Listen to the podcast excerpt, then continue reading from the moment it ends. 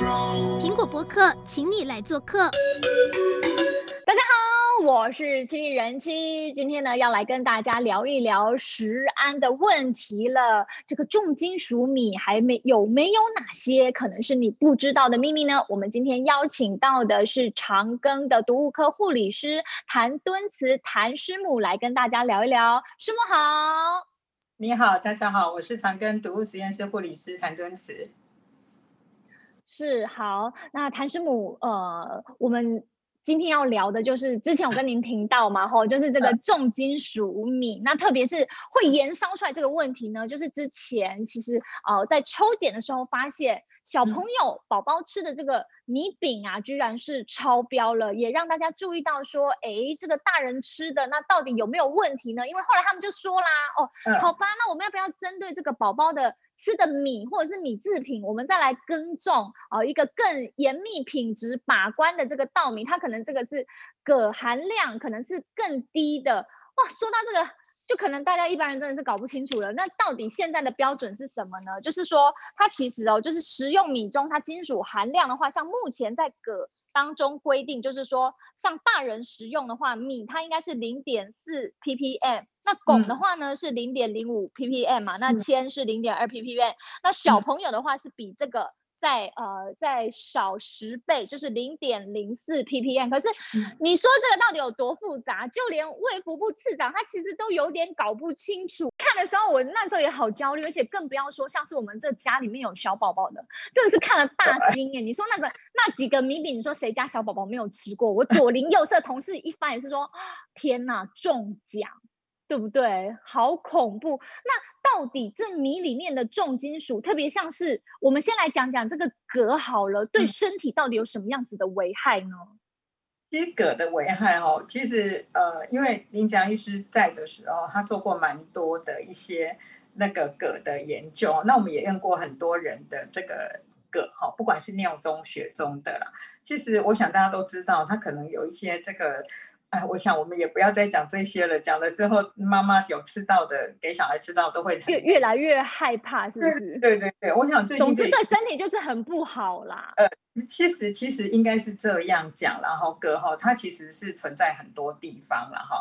然后呢，它就会诶影响一些这个骨头啊、血液啊等等的这些，可都有一些影响。但是我觉得哈，就是说现在呢，呃，很多妈妈已经很忧心，像很多。就是会有人在我们的路上或者遇到我，就会说怎么办？我小孩吃到这一个哈，那其实呢，我觉得现在这个大家不要太紧张，因为已经就是呃发生的时候，我其实我我当然喜欢算说啊，你吃到多少，你就会超标等等的哈。我觉得我们现在也要了解一下这个，我不晓得这个米饼的制作过程呢哈。那基本上哦，我们引用这个呃，就是曾经这个呃国卫院他们做的研究。我们这个早年的时候，哈，这个是比较早，好像在二零一三年左右，我忘了这个年次了。那他曾经验过我们这个台湾人的尿中的铬，哈，那我们大概是零点六左右，那韩国是零点六五，那中国大陆比较高，零点八九，那西班牙是零点五。一哈，那当然这是一个总平均量。那他是有发现到，就是说，哎，年龄越大的这个尿中的铬就会越高，年龄越小的就是越少，这样子哈。是因为没有办法代谢出来吗？哦，其实它是有半衰期了哈。但是坦白讲，这个铬哈，为什么我们会觉得它比较讨厌？像铅，它有螯合剂哈，那这个呢，这个铬它是没有螯合剂的。所以呢，它是必须要靠自己的这个身体去代谢，但是它的半衰期也很长，了解哈。但是呢，坦白讲，我们的生活中呢，会有很多的这些铬。那过去的研究比较高的呢，可能就是存在这个两个壳的贝类，还有肝脏、肾脏，就是呃这些呃动物的这些肝肾，这些会比较高。那其实铬的最大的来源，那还有一个是什么呢？就是二手烟。好。其实呢，我们以前做这个实验的时候，哈，我们这个正常人都会小于一 ppb，但是呢，抽烟的人，哦，他的铬都很高，哈，大概都要到四啊，就是差不多五左右，好的这个这个呃那个验出来大概都是在五左右，所以它大概是，如果你有抽烟的人，事实上你的铬就比我们正常人高很多哈。那其实这个米的这个标准哈，它是农委会有监测哈，那我们也知道农委会有监测，那他也特别的去有限制这个隔米哈。其实呃有一些地方，据我所知哈，他们就是哎验到这个土地高的地方，他就不准你种了哈。然后呢，过了一阵子就。曾经有个有一个有一个台湾有一个地方哈，他这个地方他发现葛高，他就不让他们种。然后过了数十年之后再种，就在验那个米，他发现还是高的，他也一样不再给他就是空，就是不让他们种米。所以呢，其实是有监测哈，但是其实小孩子的东西，因为我们知道小孩子的人生很长哈，那我们都希望小孩子我们要极力的去保护他。所以我觉得我们的国家其实对小孩子的东西都应该好这个。更加的谨慎、严谨的对待了。嗯嗯嗯嗯，是。哎，师母，那你刚刚有提到啊，就是刚刚国务院做的那个研究，就是像台湾人，其实在尿液中验出来的铬含量数值零点六嘛，算起来其实算是还比较偏低，在中国零点八还是比较高的。对，但是我注意到，像在西班牙，他们的铬含量就只有零点五，这是因为，比方说他们比较不吃米这样的说法吗？因为就有人会说，像我在跟朋友聊天的时候，他们就会说，哎，有听过铬米，就没有听过铬麦，他们就这样子讲。但是我就查，哎，其实但是麦应该也是还是有可能可以受铬污染的，但是这这是有关联的吗？那又或者说我如果觉得吃米不安全，我就改去吃麦，我去吃麦类的制品，我吃面包。这样有比较 safe 吗？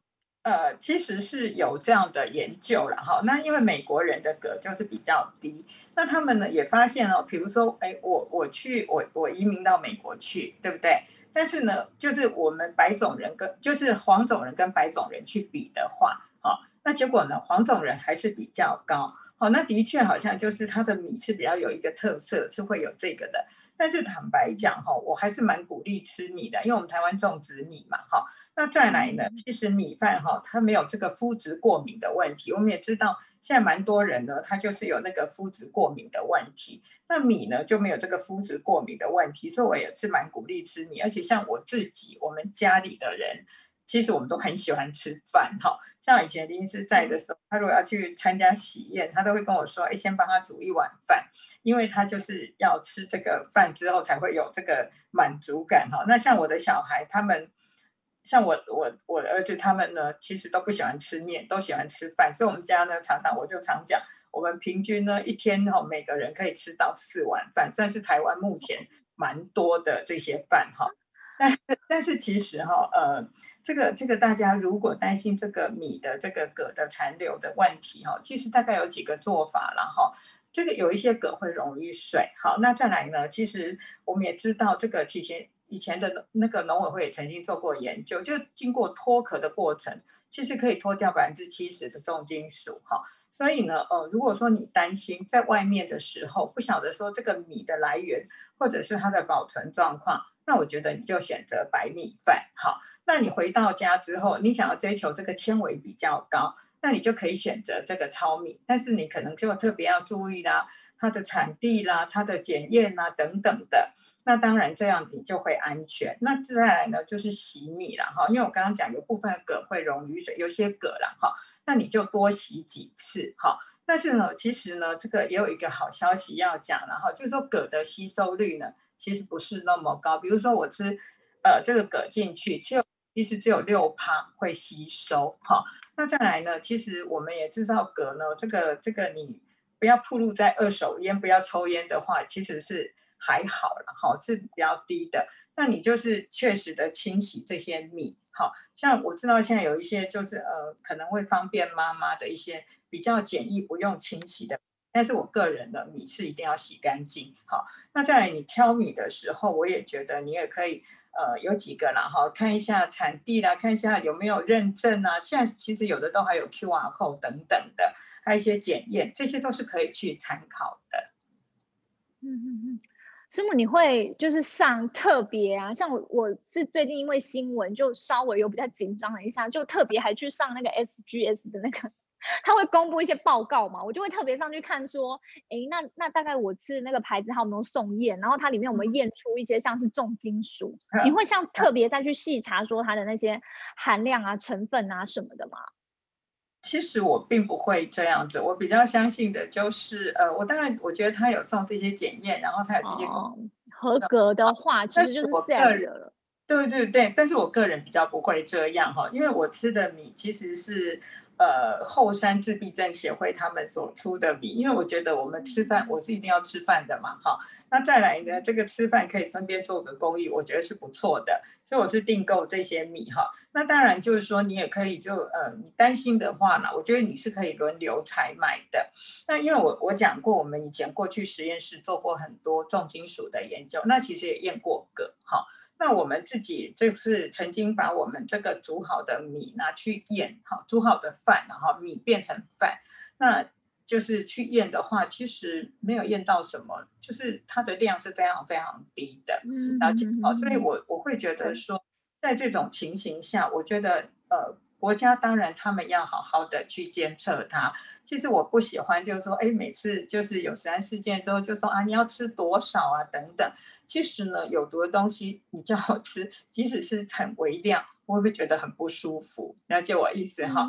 所以呢，我国家他们需要把关好，然后这个污染的土地的处理，我想这个更需要去做。但是呢，其实我们也不要太紧张哈。在这个如果国家把关很完整的情形下，我们就是确实的哈，采就是轮流采买各个品牌，然后选真空包，确实的洗米。好，我觉得这样子呃应该会比较安全。那同时呢，在吃这些你你这些我们的，其实我想所有的健康都是这样。好，你一定要多摄取纤维，然后足够的喝水。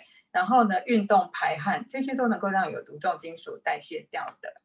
嗯嗯嗯，哎，师母，但是是不是要再跟大家解释一下？其实如果说你觉得吃麦制品比较健康的话，其实这也算是一种迷思，对不对？因为它其实一样是一种农作物，它同样就算不吸收铬，它也也是有可能会有其他的重金属污染啊。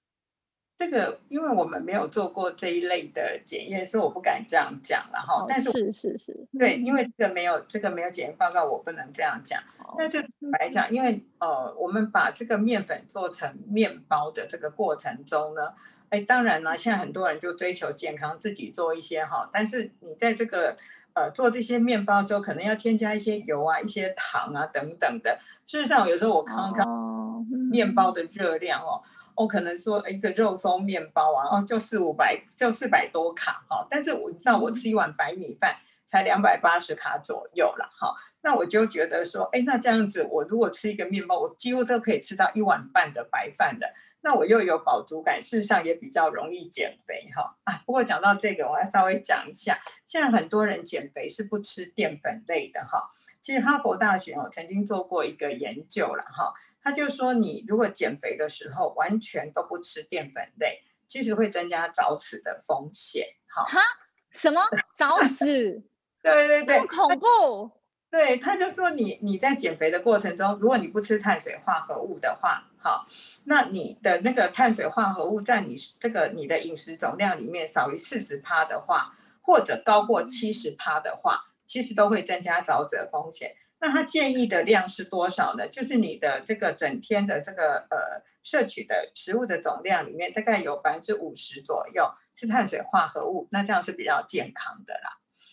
嗯，所以，哎，不要不吃碳水化合物。然后也有一些研究蛮有趣的，就是说，哎，你不吃碳水化合物的人可能会老得快一点，所以这个也蛮有趣的。但是这个东西哦，就是。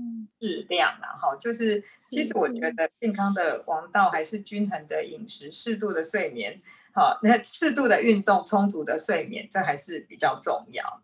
这个任何东西过量呢，都是有害的，没有什么绝对安全。哎，我觉得他的观念就非常的正确，对不对？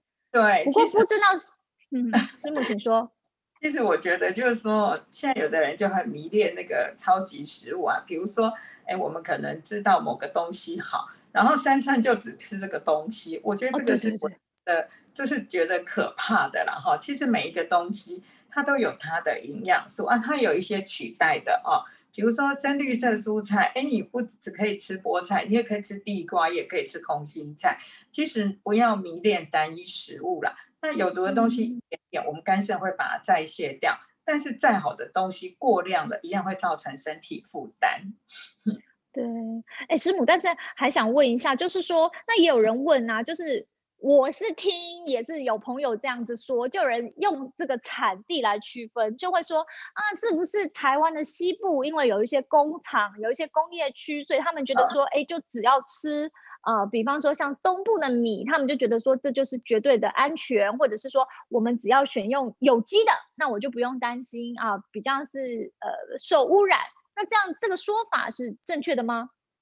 因为这个之前农委会有抽验到有一些这个米哈有一些状况的啦哈，那当然我们会觉得说，哎，东部工厂少，那它的这个干净程度当然就比较高。但是我还是觉得，就是说，如果政府的监测做得好哦，那其实呢，这个就不是一个问题哈。像江南平原种了很多的稻米啊，那我觉得它也是安全的。我觉得这个如果说，哎，它经过检测都是安全的，我觉得这也是很 OK 的啊。对对，而且师母要不要来跟大家解释一下？其实大家都会想哦，说，哎，为什么我们还要定一个标准？就是说，还有这个汞的这个什么呃限量是多少？哎，通通都零检出不好吗？就是我通通都不想吃这些东西呀、啊，因为我觉得我在做这个题目之前，我我也会想，我想说我能不能买到一种米，就是我三种都不要，我都全部都不要验出来有这种东西。师母零检出是有可能的吗？就是零检出哦，有时候是受限于这个检验仪器的这个这个那个受限制在这个检验仪器上。其实它也是一种迷失，对不对？根本无可能啦。其实我对零检出哦没有追求了哈，就是说我个人然后我不会觉得说这个东西就就不可能有这些东西存在哈。像这个，嗯，比如说农药零检出哈，这个我觉得这个应该是说，哦，它是合乎安全范围。然后呢，你回家之后经过清洗、烹煮，哎，其实再可以去掉的这些，你吃进去的好处就很多的。我觉得这个才是重点了哈。那很多人就说啊，对，不要什么，不要什么。其实我们在这个生活环境中，哎，空气中也有铬，哈，然后呢，这些。呃，这些食物中也都有哈，然后是其实我觉得这些有毒的东西都随时充斥在我们身边，但是我们并不一定会因为这样而受到影响哈，所以我觉得呃，与其你担心这些的时候，倒不如好好的养成你的生活习惯，这可能还是最重要的。对，而且跟大家分享一个资讯哦，就是我在查的时候啊，发现原来说其实有时候大家以为的零检出，其实只是说那个机器有它的极限，所以它有可能其实根本验不出来，而且有些污染它可能就是存在于嗯，就是空气环境或者是水，或者是在运送包装中它沾染上去，而且它其实那个量真的是微乎其微，它有多少呢？比方说好了，就是一 ppb 来讲。它可能就是像是呃一个一颗普拿藤，它丢在一个二十五公尺乘以十七公尺，然后深大概有一点三米的游泳池里，然后普拿藤哦一一小颗丢进去，然后那样的浓度大概就是可能一 ppb 这样子而已。所以就是说，如果说其实政府还是有定出一个呃限量耐受度的话，其实那那就是应该算是说一个呃。呃，合法安全，那大家其实也不用过度担心，而且去追求说，哦，我一定要零检出，因为说真的，用科学跟用很实际的话告诉你，就是还是不可能的代志啊，对不对，师母？对，因为我们生活的环境中本来就会有一些有毒物质啦，对，然后其实大家也不要担心这些，就像我刚才讲的嘛，其实这些铬你觉得很毒，但是你进到体内，它只有六趴会吸收，那百分之九十四它是不会吸收的。那我是觉得我们尽量的把这些减少，但是呃，的确啦，我们一定要就是多多的保护小孩子，因为我我觉得小孩子的一生、哦，他还很长，而且我们不能让我们的这个下一代。是身体不好的，那这这样子就没有什么竞争力了。是，所以小朋友的应该还是要严格一点。我之前也是听他们在讲，因为大家也要想哦，为什么小朋友的呃规范要比较严格。第一，就是因为他们的器官可能根本还没有像我们大人发育的这么成熟嘛，可以把一些毒素可以排出身体之外。那加上我们大人的三餐呐、啊，你可能吃的很杂，你可能会吃米，你可能会吃麦，你还可能会吃一些杂七杂八的代替你的正餐。可是小朋友他可能除了奶之外，他可能就是就是只靠那些副食品，那些米饼或者是什么之类的，所以他那些标准，他因为他吃的也比较多，所以他的那个标准。当然就是需要比较特别的严格一点。那当然，我们也是很希望政府在这个部分能够再规范，看是怎么样更详尽，能够保护我们的小朋友，让他们能够吃得更安心一点。哎，师母，但是我还有一个自己个人想要问，就是有时候我自己在买米的时候有一个疑惑，就是撇除这个里面到底含有什么不说，就是有时候那米上面会印一等米、二等米、三等米啊，然后我去查了一下。它那个是不是其实只是算是选米的基准，就是说它的外形漂不漂亮，有没有碎米粒？但是其实我在选择上其实应该是没有关系的，对不对？就是我。我个人也不会去去选择什么一等米啦，大概二等，台湾的二等米其实我觉得也都还不错。那当然有一些人他就喜欢那种就是煮起来啊，很很就是口感的人，那他可能选择一等米啊，哈。但是我选米哈，大概有几个原则啦。第一个就是看产地嘛，哈，然后轮流采买。第二个呢是什么呢？其实我就会看一下它的日期，哈，它其实都有一些日期在上面，哈。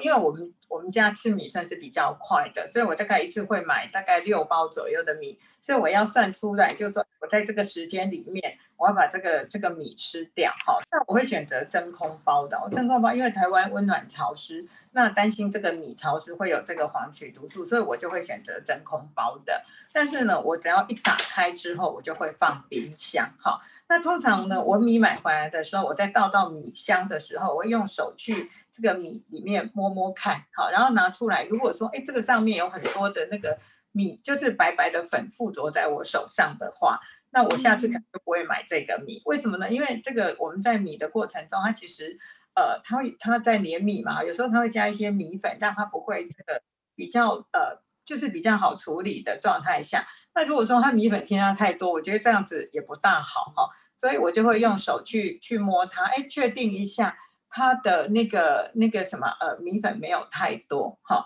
然后再来呢，我大概就是每次在要煮饭的时候，我真的就是要确实的洗米啦，嘿，因为我个人习惯呢，就是米要洗的比较干净，水是变成那个透明的哈，不是那种还很白的那样子。那我比较喜欢这样，嘿，好，那最后一个问题是，就是有人说啊，这个网络上我整理了十大的排毒食物，有人说像是这个海带、番茄、胡萝卜、大蒜、地瓜、绿豆、南瓜、黑木耳、香菜、牛奶，有人说这是十大排毒的好食物，哇，有这么神奇吗？其实哈，这些排毒食物听起来都还蛮好吃的哈。但是呢，你有没有发现，其实它就是你生活中的呃青菜水果都在这里哈。那呃，基本上海带是这样，像我个人就没办法吃海带，因为我甲状腺机能亢进的问题哈。我年轻的时候的这个甲状腺说我不能吃，但是呢，其实我吃深绿色的蔬菜了哈。其实呃，这个什么呃白色的高丽菜这些也都可以。其实你可以看出来，这些所谓的排毒食物都是高纤维的，哈，所以呢，呃，记得啦，你要有足够的这些膳食纤维。那当然，你蛋白质也要充足，因为你蛋白质充足，有一些这个重金属对你的影响就比较少一点，哈。然后呢，其实运动排汗，哈，这个林医师那时候呢，曾经带一群洗肾病人去爬山，哈，然后让他们流汗，然后取他们的汗去检验。那因为你知道这个洗肾病人肾脏是坏的，好，但是呢，他就取他们的汗去做检验，发现它重金属就很高，哈，所以呢，这个这个呃汗里面呢，尤其是肾脏没有功能的人，哈，那他这个汗里面的可以排出很多重金属，所以要多多的流汗，哦，那当然你要运动才能够流汗嘛，好，所以这个还蛮重要的。还有呢，我们刚刚讲就是喝水，然后足够的饮水也会让这个那个有毒物质比较稀释，比较容易排出。所以呢，其实还是要均衡的饮食，足够的喝水，然后运动排汗，这个还是蛮重要的。然后我觉得饮食多样化还是还是比较安全的一个做法啦。与其在那边担忧这个重金属米的危害，其实不妨想一想，如果你可能会吃一些呃未经检验的中药啊，或者是家里是不是有一些老旧没有处理的水管，或者说你非常爱吃海鲜，然后像是刚刚师母提到的一些啊、像是，呃，因为过去就有研究哦，说其实人类摄取到最多的铬的来源，其实不是米类，反而是从这个。呃，鱼类以外的海鲜，它是最多主要来源百分之三十三，那其次呢，可能才是谷类食品百分之二十七，然后剩下来十七 percent 才是可能蔬菜里面摄取到铬。好，然后再加上就是，如果你有抽烟的话，哇，那就更不用讲了，你身体真的是非常的毒啊，好不好？所以如果想要保护自己的身体健康的话，其实还是有非常多的方式都可以保护自己跟家人的呃健康安全。那么今天呢，也希望大家都能够长知识，收获良多。今天也非常谢谢谭师母喽，也谢谢大家在线上聆听，我们下次见，大家拜拜。